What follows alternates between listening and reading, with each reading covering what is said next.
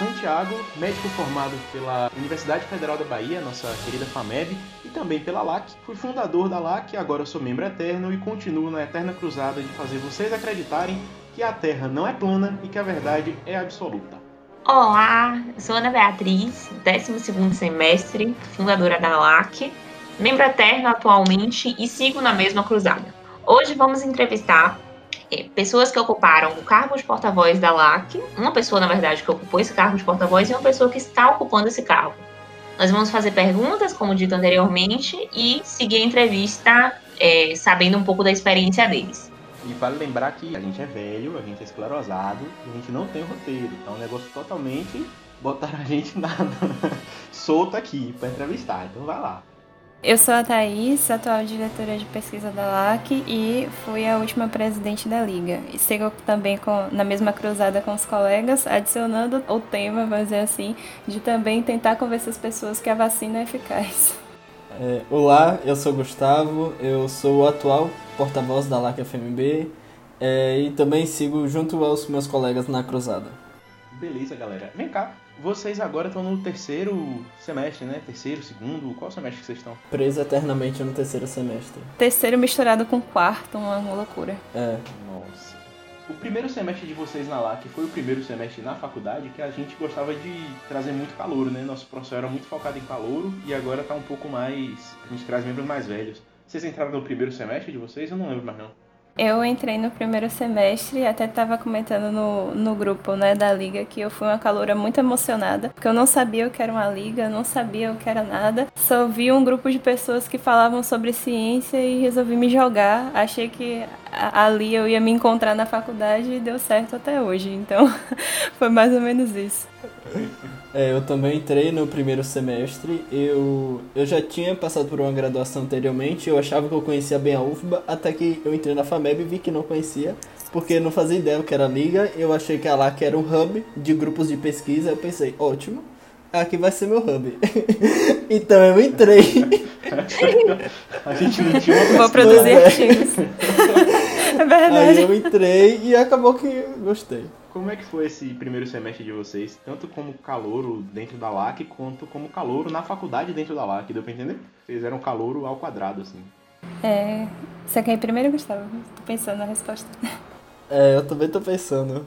É, vamos lá. Então, bora, né, Bia? Pra gente, como é que foi? Como é que foi pra tu? Beleza. É, o que? A gente muda a pergunta? Não, a gente responde a pergunta, tu. Como é que foi teu primeiro semestre na LAC? Ah, o primeiro semestre na LAC? Ah, podemos contar isso aí então, né? Contar a galera pensa aí. Envolveu muitas coisas loucas, é, inclusive sessões no Cardozão, no, no, centro né, que a gente tem de convivência, digamos assim, no térreo, porque a gente não tinha mais direito de usar salas para se reunir. Na verdade, isso foi no segundo semestre, né? Pensando bem, da LAC. Foi quando a gente era. É, enfim, volta então. Foi no primeiro semestre, nem tinha sessão ainda direito, a gente só se encontrava mais ou menos assim, na faculdade, nos corredores. É, no primeiro semestre a gente tinha umas sessões meio abertas, tinha umas sessões que não, assim, tinha aqueles encontros. Só que a gente usava a sala sozinho, né? Na, ali na FAMEB mesmo. E era engraçado que qualquer pessoa que entrasse na sala, a gente convidava pra sala também. Teve um dia que foi um menino assistir, a gente falou É, entrar. Tem esse ponto também. Eu lembro de Luciana, é, professora né, de fisiologia, que ela foi pra um, uma sessão assim que eu acho que foi no primeiro semestre da gente, que não tinha quase ninguém, assim, tinha cinco pessoas na sala. E aí depois, quando ela foi pro café científico, ela, pro chá científico, na verdade. Ela ficou super emocionadinha, assim, ai, vocês cresceram tanto, não tinha quase ninguém naquela É. sala. É, coisas que a pandemia não nos permitiu repetir, né? Que é um, um chá científico com a sala lotada, infelizmente. E você, Santiago, como foi seu primeiro semestre na LAC? Meu primeiro semestre foi meio doido, né? Porque quem assumiu a presidência na época foi Gabriel, né? Eu não. Nem eu nem tu, a gente não queria a presidência, não queria meia com isso, nem Thiago, nem os meninos. Acabou que Gabriel assumiu, ele foi tocando boa parte do que a gente tinha que fazer institucionalmente. E foi um semestre de estabelecimento de, dos costumes, né? Os costumes que a gente tem até hoje, assim, de usar camisa. Eu lembro que era uma dificuldade enorme para usar camisa, tinha que fazer a logo ainda, que a gente não tinha direito, fazer postagem no Facebook, no Instagram. Foi meio difícil, assim, porque eu tava já entrando no internato, né? Tava, acho que no oitavo semestre. Foi oitavo semestre porque eu agradeci a LAC no meu TCC, então foi oitavo. E foi muito muito difícil, tinha muita coisa para fazer e tava com muito medo do internato e tava sem saber se eu ia conseguir dar continuidade ao projeto. E meu medo nos próximos, sei lá, três, quatro semestres foi, meu Deus, e se acabar quando, quando eu vazar, tá ligado? Quando eu e Bia não estivermos mais, será que vai acabar? Será que vai continuar? E nossa luta foi bem isso, né, Bia? De manter a continuidade. Por isso que a gente sempre queria calouro, porque a gente convidava a galera mais velha, só que a galera que não tinha mais força, né? Que não tinha mais tempo também. Exatamente. Aproveitando esse tópico, uma pergunta para nossos porta-vozes o que mais mudou na liga de quando vocês entraram até o momento atual? Eu acho que o que mais mudou na LAC foi a gente se entender como um time. Eu acho que a LAC, de quando eu entrei até agora, era sempre foi um, um projeto. E a gente estava sempre esperando esse projeto entrar em ação. E chegou a pandemia e a gente estava numa situação extremamente adversa e a gente se entendeu como time. No meio da crise a gente falou, então gente, ou vai ou racha. E a gente se entendeu como time e, e quando a gente pertence, né? A gente se pertence ao projeto e todo mundo da LAC naquela época eram, éramos poucos, éramos sete, se eu não me engano. A gente teve um momento que parece que desceu uma luz do céu e todo mundo incorporou o espírito e aí a LAC decolou, de verdade. Eu acho que foi esse pertencimento que faltava. E teu primeiro semestre, Gusta? Meu primeiro semestre eu não, eu não entendia muito bem a proposta da LAC, né? A LAC, a proposta dela sempre foi querer o mínimo, o óbvio, que a gente não tem. E isso, por ser tão óbvio, é, era difícil de entender. Quando eu entendi as pessoas falavam falando sobre medicina baseada em evidências, eu me perguntava, então, medicina que esse povo está fazendo é baseada em quê? E até eu me apropriar e compreender a gravidade da, da situação foi meio complexo. Então, eu levei um tempo até entender o funcionamento da liga, entender a proposta da LAC, para a partir daí pegar o gancho. Então, o primeiro semestre foi bem marcado de contemplação, assim, podemos dizer.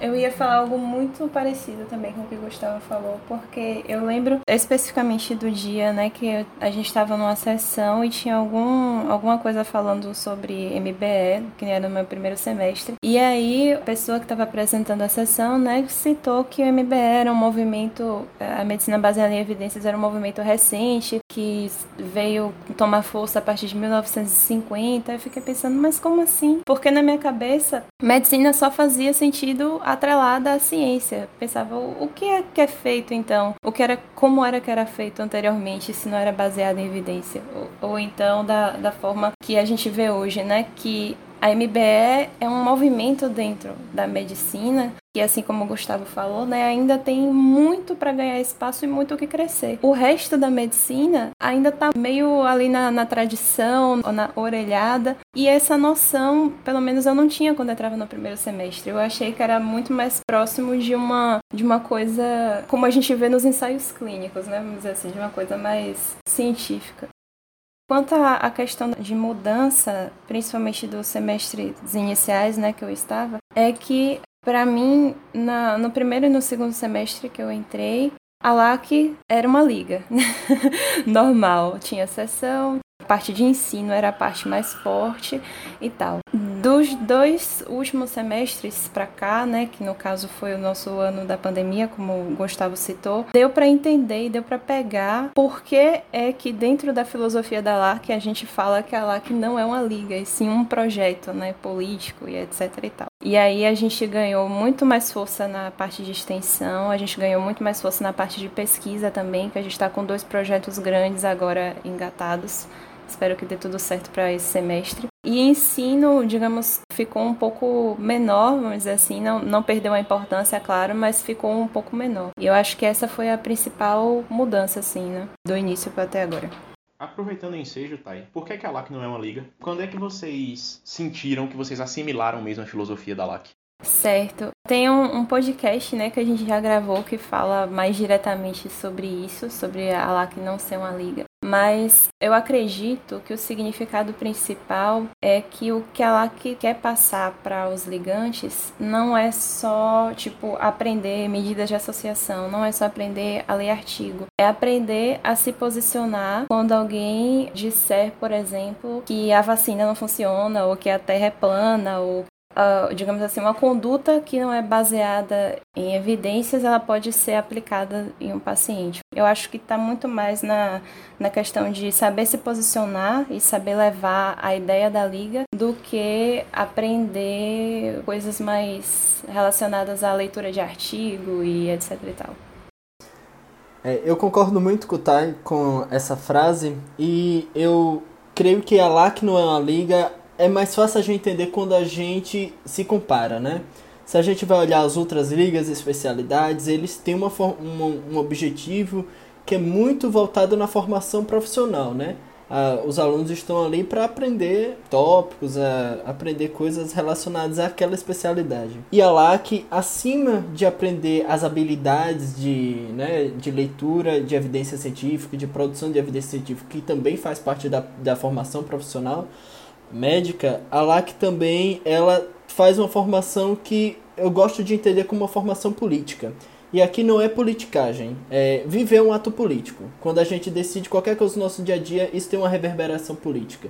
Então a gente, como futuro profissional de saúde, um dia, quando a gente botar o pé na porta e falar em qualquer discussão, isso daqui não é a melhor forma porque você está é, onerando o SUS sem necessidade, é, isso é um ato político o que a, a LAC passa para as pessoas é muito além do que a pura formação de conhecimento, de você aplicar na sua prática clínica, que claro, tem toda a sua relevância.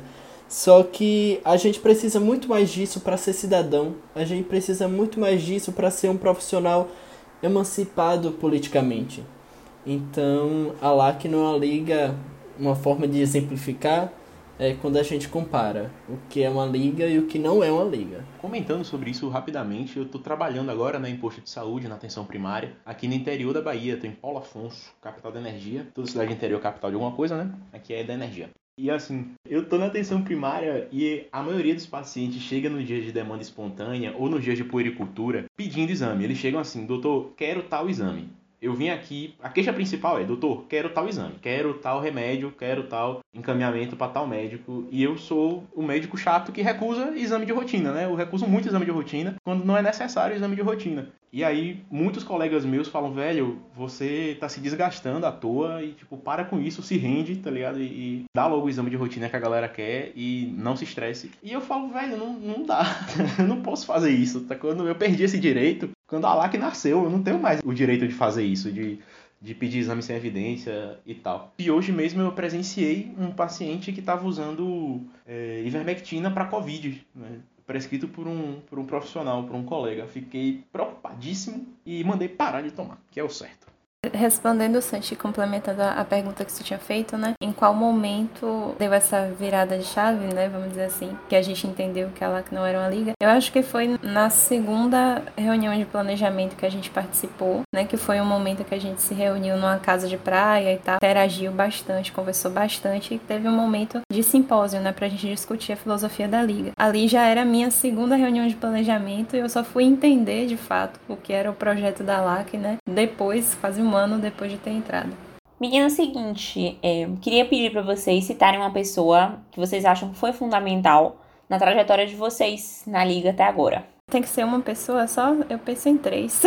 Tô pensando em três. Eu acho que primeiro Bia, porque eu lembro que quando isso já no primeiro semestre, né? Acho que quando eu entrei, Bia já estava no internato, alguma coisa assim. Em algumas sessões eu não conseguia, tipo, arranjar tempo, né, pra estudar ou ler a referência direito, enfim. Que foi algo que a gente conseguiu evoluir, né, depois de alguns semestres. E aí eu lembro sempre que Bia comentava as sessões e comentava com base na referência, né, dizendo com base na referência. Eu pensava, poxa, eu tenho que tomar vergonha na cara, porque Bia no internato consegue arranjar tempo de estudar e se dedicar pra liga, por que, que eu não consigo no primeiro semestre? Era algo que eu ficava assim pensando. Santiago também, né, foi muito importante porque é a, a, personificação da filosofia da Liga. Então, tem nem muito o que dizer, tipo, a, a referência nesse sentido, da gente entender de fato o que é a LAC. E também Pedro Abade, porque ele foi importante é que ele tá, no caso, um semestre à frente do meu semestre. E aí, sempre que eu tinha dúvida, alguma coisa, eu recorria a ele. Até hoje é assim, na verdade. E ele também é uma referência grande para mim no quesito de, de proatividade. Assim, qualquer coisa que você propõe, Pedro vai lá, pega, toca e leva. Eu acho que é uma referência, assim, que eu quero ter pra, pra minha vida na LAC, vamos dizer assim. O bicho tomou bronca por ser proativo demais, velho, na RP. Pois é, velho. Pois demais. é, ele tomou bronca porque era proativo demais. Pô, tá, isso quebra minhas pernas, né? Porque eu tinha pensado na mesma coisa. Bia, especialmente, eu eu lembro de no início eu não tinha muita noção. Ainda hoje eu não sou grande conhecedor de bioestatística, mas eu lembro que nas sessões Bia conseguia mastigar de uma forma que eu entendia quando ela fazia os comentários. Eu sempre lembro assim que era. Eu acho que eu já te disse isso até, Bia, que era o momento tecla SAP, assim. Que ela meio que resumia tudo numa falatada. Eu, hum, vou levar isso pra casa, é isso que eu preciso. Lindas. E eu levava. É, Santiago, eu sou grato por duas coisas. Primeiro, por me ensinar a entrar no UPS, que ele falou: você só entra. eu, eu, não sei se você lembra, Santiago. Eu tava. Eu, minha primeira sessão. Momento. E por apresentar aquela escada que não tem. Que não tem fim, né? Que, aquela escada que dá numa parede. A Laca que me apresentou. Eu lembro que minha primeira sessão eu fiquei na frente do, do da biblioteca esperando Santiago lá. E eu, calouro super nervoso, fiquei lá, porque eu cheguei muito cedo, né? Então eu fiquei lá marcando o horário. E Santiago me levou no UPS, eu perguntei, tá, mas eu não tô com nada, não tô com jaleco e tal. Ele, só entra. Aí eu só entrei. É, mas além disso, eu lembro que nas primeiras sessões, logo quando Santiago fazia, né, os primeiros momentos da gente assimilar a ideia da LAC, me incomodava muito. Porque é, eu e Santiago, a gente. Hoje a gente é uníssono na forma de que a gente entende a LAC da filosofia, só que a gente. A forma de, digamos assim, alinhar o raciocínio é bem diferente, né? É, especialmente naquela época que eu não sei se estava todo mundo com ódio de alguém. era. era. É, eu lembro que eu era a minha experiência de. pois é.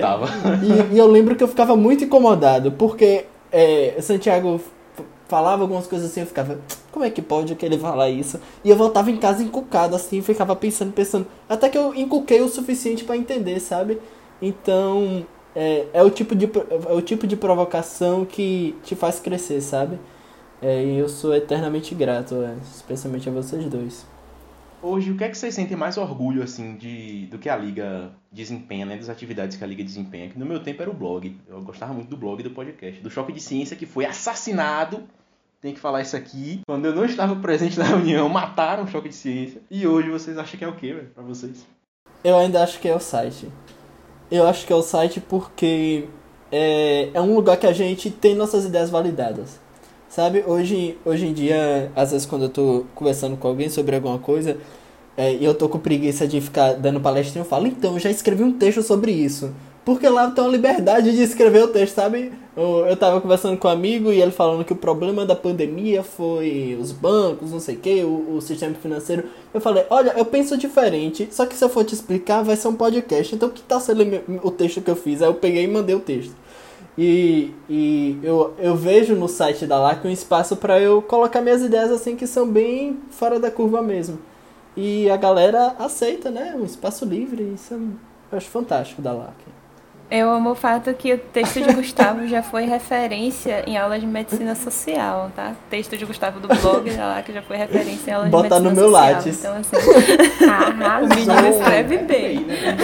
É do BI, é do BI, é verdade. No meu caso, eu gosto muito do dojo, que é um momento que a gente se reúne, assim, às vezes aos sábados, né? Pra discutir métodos de, de análise quantitativa. Aí, geralmente, a gente faz essas análises quantitativas com situações, né, situações, problemas de pesquisa que existem de fato, rodando no R, rodando os testes estatísticos, testes de hipótese, vamos dizer assim, e os modelos, às vezes, de regressão. É, tipo, a gente se sente realmente fazendo ciência, apesar de não estar tá, é, escrevendo nenhum artigo específico. Mas além dessa parte da, da análise quantitativa, a gente discute também sobre epistemologia, sobre o dilema clássico né, de correlação e causalidade. Semestre passado a gente falou muito sobre isso. E eu acho que o dojo ele se aproxima um pouco da ideia inicial que eu tinha da LAC, que era aquele grupinho de pessoas discutindo sobre ciência que eu queria fazer parte. Então eu tenho um carinho especial por esse momento assim que a gente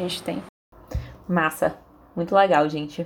Com qual setor da liga, com qual parte de tudo que fazemos hoje vocês mais se identificam? O que, é que vocês curtem mais, assim? Ágora é para sempre. Meu coração é da Ágora. ensino e pesquisa. Desde quando eu entrei, entrei em pesquisa, aí depois fui para ensino, aí depois fui para presidência e agora voltei para pesquisa. Acho que até eu sair da, da LAC eu vou continuar na Ágora. Sair da LAC? Como assim sair da LAC? Quando morrer. Sair da LAC quando terminar a faculdade, né? Aparentemente segundo, não, virar membro ainda. eterna. É verdade. Não sai nunca, né? A faculdade termina, mas a LAC não. A LAC não, é. parceiro.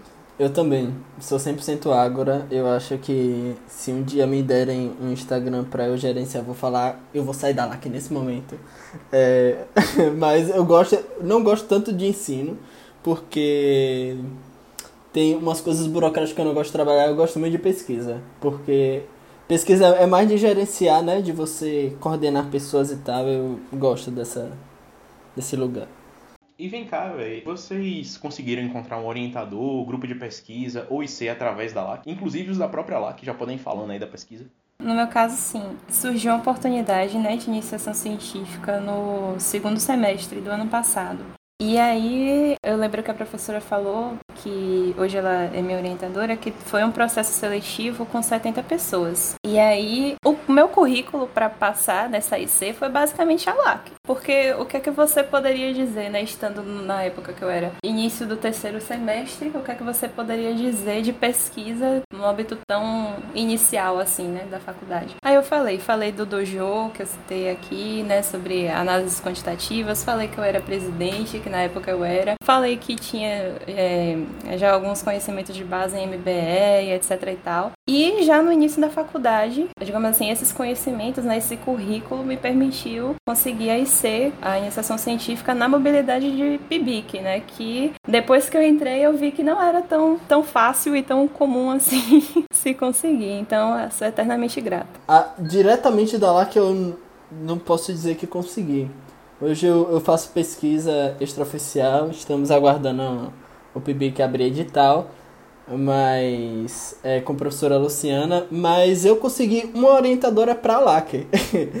é, Luciana hoje faz parte, né, que é minha orientadora lá da pesquisa, ela faz parte da, do corpo de membros colaboradores da LAC, que junto com ela, outros membros colaboradores, como Felipe Argolo, como José Garcia, a gente tem vários projetos de pesquisa em andamento.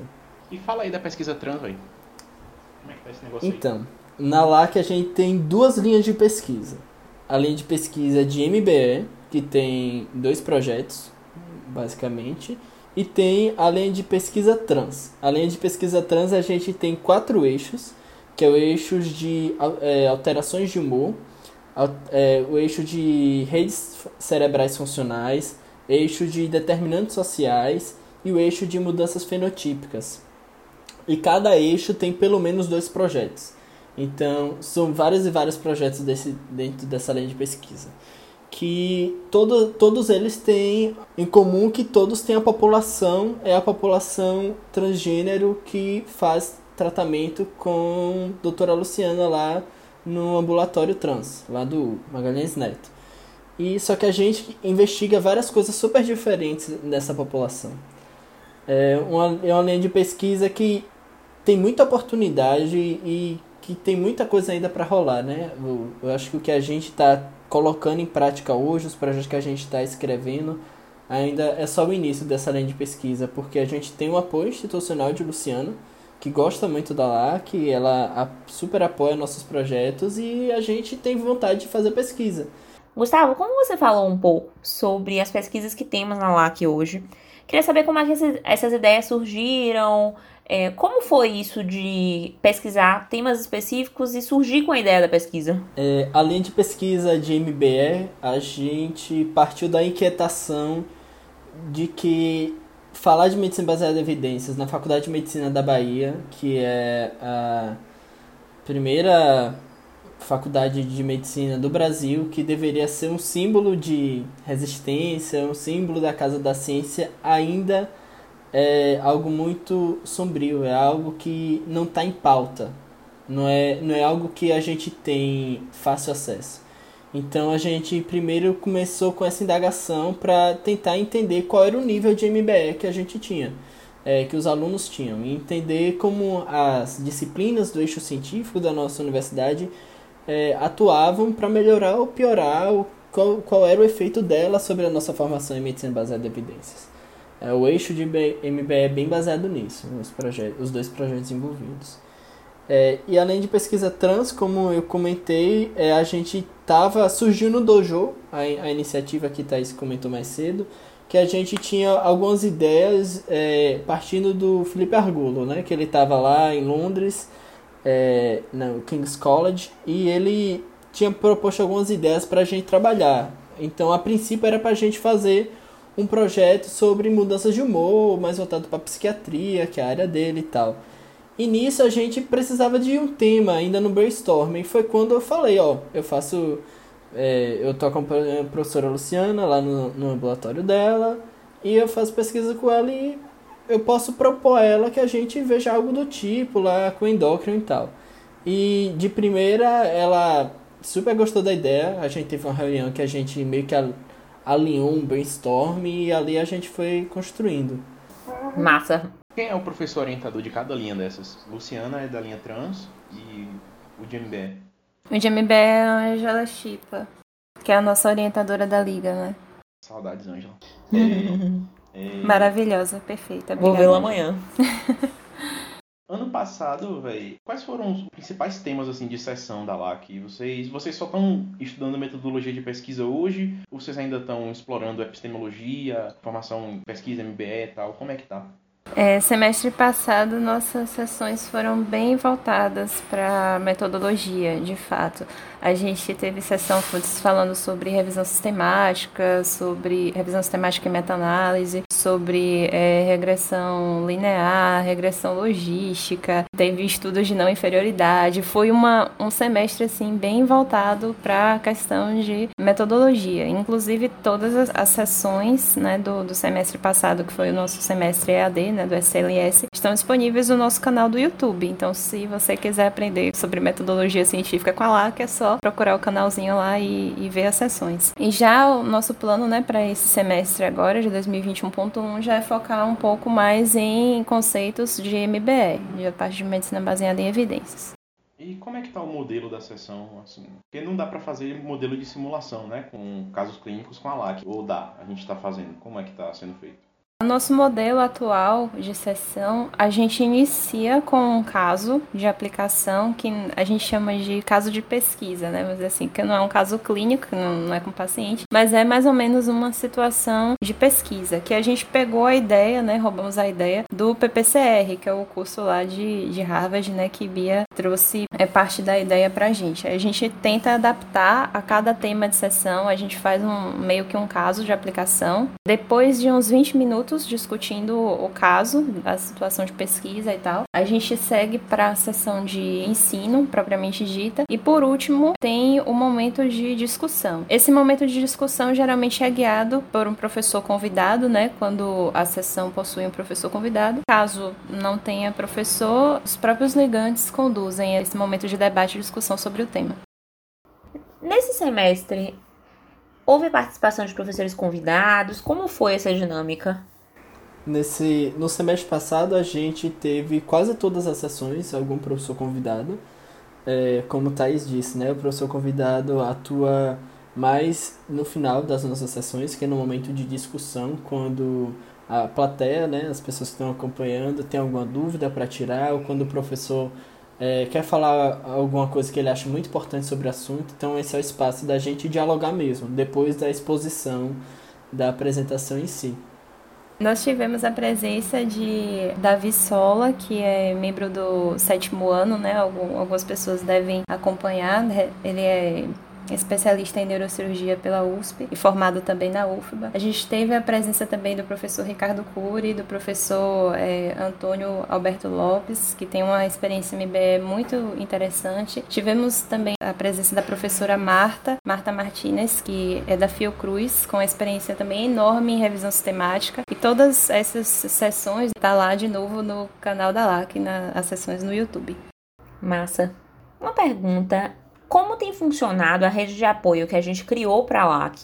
Então, nós temos né, a participação de membros colaboradores, temos a participação de Felipe Argolo, que é um membro colaborador que tem um papel muito legal de contato com a, com a comunidade científica, de ideias novas, de trazer realmente uma, uma qualidade para a produção científica e para as ideias que temos, para as discussões. É muito bom. E como é que isso tem funcionado? Vocês têm, têm estado satisfeitos com isso? É, procuram, querem procurar novos membros colaboradores? Como é isso? É, o que, é que vocês pensam para essa, essa rede que a gente pode criar? É, eu acredito que o que a LAC se propõe fazer, ela não é nada modesto, né? Quando a gente fala, a gente precisa ter uma formação baseada em evidências, a gente precisa ter uma formação é, científica melhor, a gente que é algo muito grande para o que a gente entende hoje, para o que a gente tem hoje. É, e a gente não consegue necessariamente fazer isso tudo sozinho.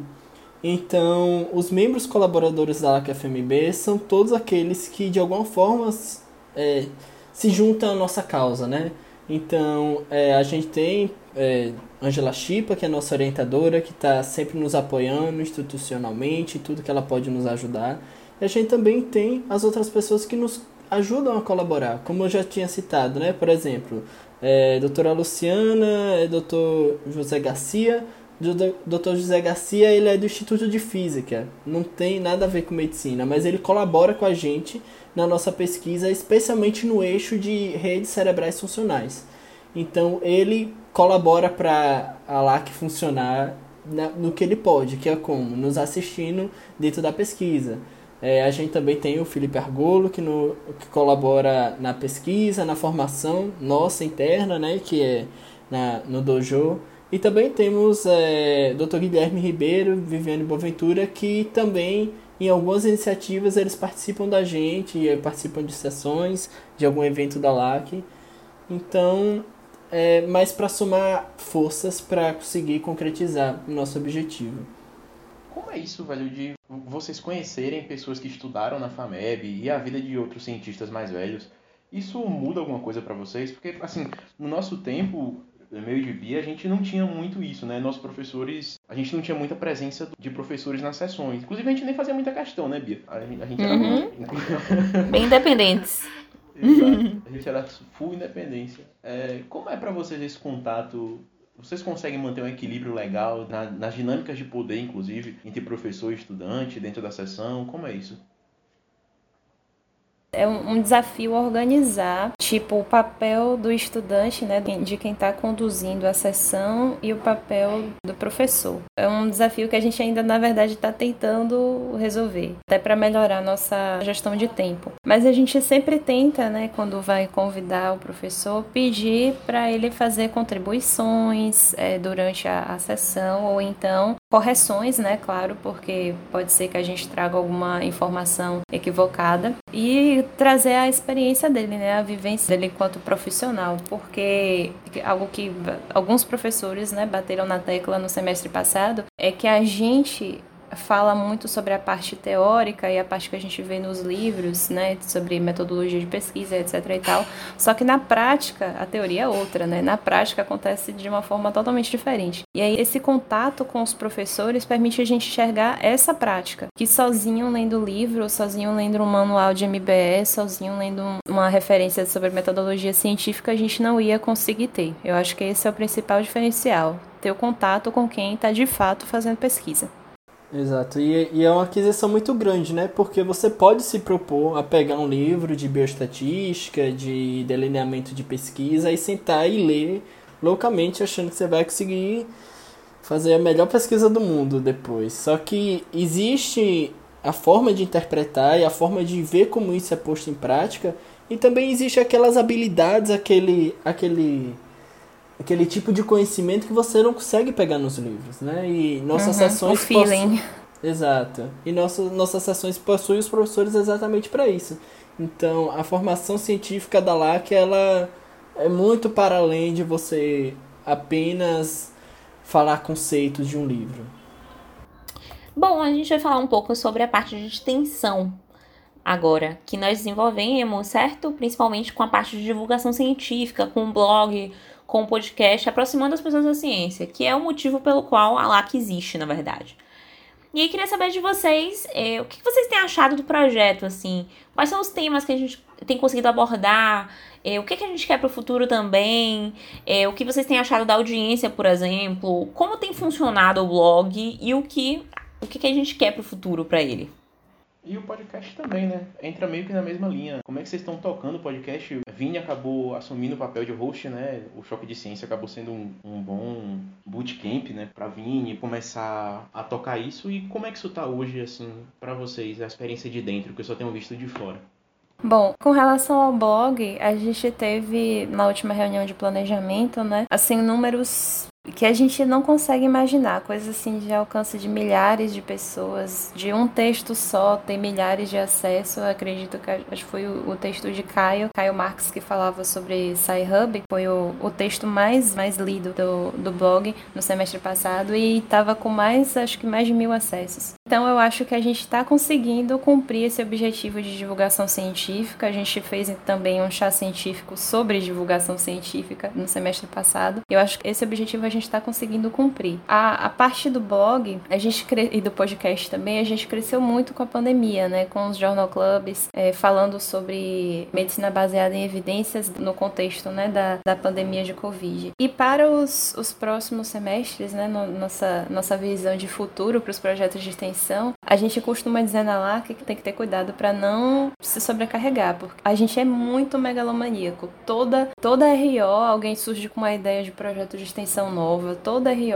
alguém surge com uma ideia muito boa de, extensão, às vezes também de, de comunicação para a gente colocar para frente. E aí, às vezes, falta gente para dar conta de tanto projeto bom. Eu acho que com o amadurecimento da liga e com os novos processos seletivos né, que a gente vai realizar, a gente vai ter condição de atingir ainda mais pessoas. Então, se tem alguém que se identifica com esse projeto e quer vir fazer parte para ajudar, né, divulgação científica, na parte de tocar projeto de extensão, só se inscreve para o Procel e vamos aí.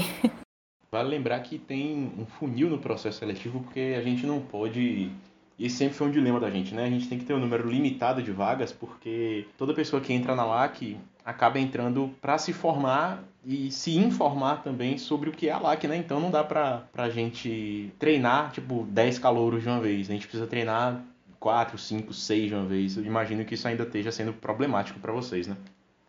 Eu só ia colocar que a quantidade de vagas a gente sempre decide com muito, assim, dor no coração, sabe? A gente sempre fica recebe propostas e a gente sempre fica muito maravilhado nos processos seletivos, é, querendo colocar todo mundo dentro para a gente ver nosso projeto andar, só que na prática é impossível a gente fazer com qualidade é, com vários calouros dentro. Então por isso que a gente infelizmente tem que limitar a quantidade. Então é isso, pessoal.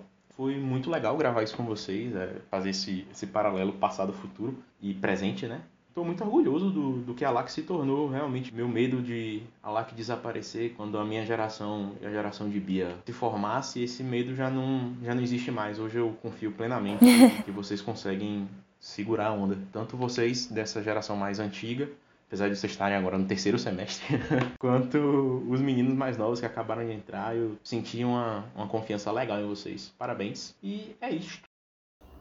Sim, reitero o que foi dito realmente estou muito orgulhosa de tudo que vocês estão construindo, de tudo que a gente tem visto né, aparecer da LAC, da admiração que a LAC tem tido entre as pessoas da FAMEB, entre os professores, entre toda essa comunidade que enxerga a importância do trabalho que a gente está fazendo, principalmente no momento em que a gente já tinha negacionismo, muito negacionismo, e a gente só vê isso crescendo mais e mais, na verdade, nesse momento de pandemia. Então nós somos mais importantes, mais necessários, na verdade, que nunca.